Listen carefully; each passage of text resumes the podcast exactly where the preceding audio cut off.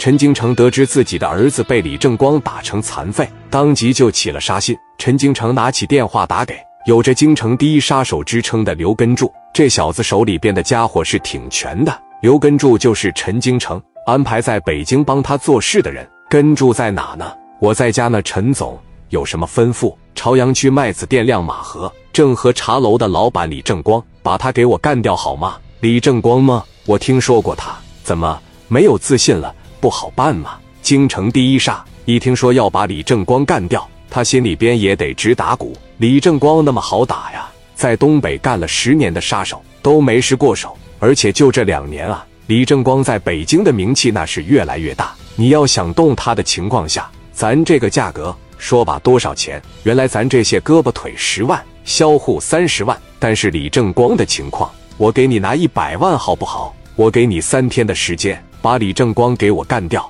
我先给你打五十万的定金，这个事成了以后呢，五十万的尾款我马上给你汇过去。行啊，陈总，咱们不是第一次合作，我相信你。去吧，打没了以后，第一时间就告诉我，我要整个北京城都知道李正光死了。你放心，陈总啊，这个事我马上去办。过了没多一会的时间，五十万到账了。聂磊和老孙还在丰台这边接着玩，他们每天晚上。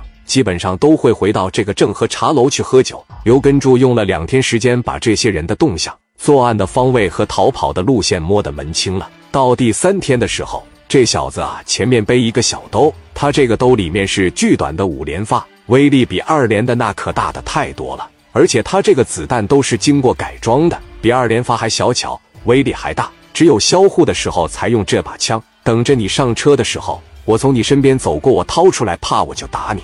打完了以后我就撤。现在这哥们就在对面那个卖刨冰的地方，在那喝刨冰，眼睛盯着正和茶楼的门口。李正光、聂磊从楼上下来了，下到一楼的时候，已经能听着聂磊、李正光他们说话了呀。这哥们站起来，很自然的朝着李正光那边就去了。这个时候，志豪和卢建强给聂磊去开门，李云和金华过去给李正光开门。现在俩人离的只有五米的距离。李正光和聂磊一边说着话。一边往车里进的时候，志豪看出来了，大喊一声“小心”。金华当时就反应过来了。这个时候，刘根柱从这包里面蹭的一掏枪，金华使劲把李正光往后面一推。李正光也敏感，一听着有动静，顺着金华的力道坐在地上，中间隔了一台车的距离，有这么一个小兄弟反应稍微慢了点。就李正光被拽下来的时候，他就站在李正光这个位置了，这面哐仓就一枪，这一枪就结结实实的。打在了李正光一个兄弟的胸口上面。打完了以后，这哥们手里面拎着这个东西就开始往前跑。